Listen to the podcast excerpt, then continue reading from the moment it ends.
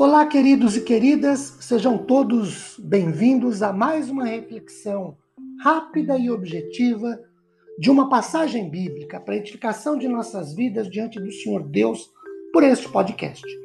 Meu nome é Ricardo Bresciani, eu sou pastor da Igreja Presbiteriana Filadélfia de Araraquara, situada na Avenida Doutor Leite de Moraes, 521, na Vila Xavier. É uma satisfação poder compartilhar com todos vocês mais um trecho da palavra de Deus. Hoje, Êxodo capítulo 20, verso 12. Honra teu pai e tua mãe para que se prolonguem os teus dias na terra que o Senhor, teu Deus, te dá. Dos dez mandamentos, o quinto deles, esse aqui de Êxodo, verso, capítulo 20, verso 12, é também o primeiro que vem acompanhado de uma promessa de bênção para quem cumpre. Os pais, mesmo não sendo perfeitos, geralmente têm muita informação, também sabedoria e principalmente experiências de vida para transmitir aos seus filhos. A responsabilidade de cuidar de filhos é muito grande, porque terá grande influência no resto das suas vidas. Por isso, os pais merecem a honra. Mude, em seu comentário sobre este texto bíblico, afirma que um homem está obrigado a honrar seus pais como honra a Deus e a assumir para com eles as mesmas responsabilidades que tem para com seus próximos.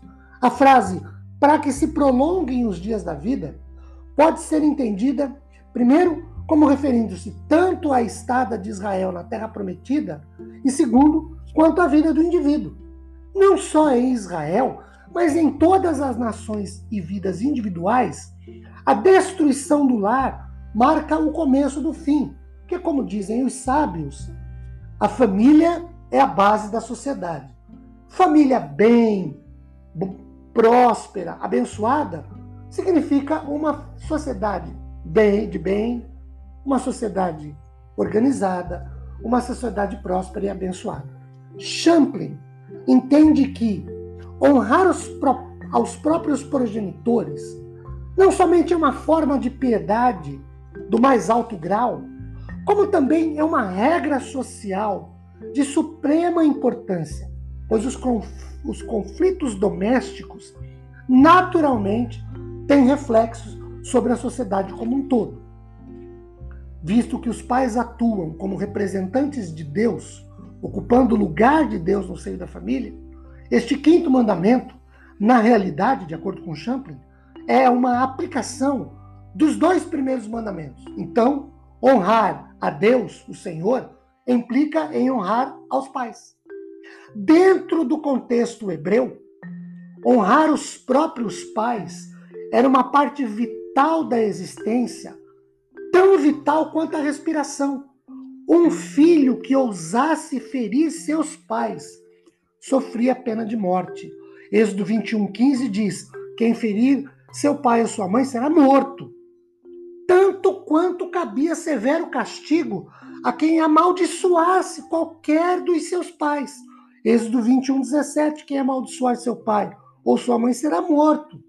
Queridos, somente zombadores insensatos, pessoas sem juízo, sem um mínimo de reflexão, rejeitariam esse princípio a respeito é, de respeitar seus próprios pais, e o fim deles era muito triste.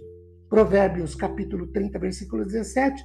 Os olhos de quem zomba do pai ou de quem despreza a obediência à sua mãe, corvos no ribeiros arrancarão, e pelos pintãos da águia serão comidos. Paulo reitera esse mandamento em Efésios 6, de 1 a 3, quando diz assim: Filhos, obedecei a vossos pais no Senhor, pois isto é justo. Honra teu pai e a tua mãe, que é o primeiro mandamento com promessa, para que te vá bem e sejas de longa vida sobre a terra. Honrar os, aos pais é honrar a Deus. Honrar a Deus implica também em honrar aos pais, porque quem não honra aos pais não honra a Deus. E honrar aos pais, queridos, é o primeiro mandamento com promessa objetiva e direta. Que Deus nos abençoe poderosamente em manifestações graciosas a nosso favor, depois de refletirmos sobre alguns instantes sobre a palavra de Deus. Amém.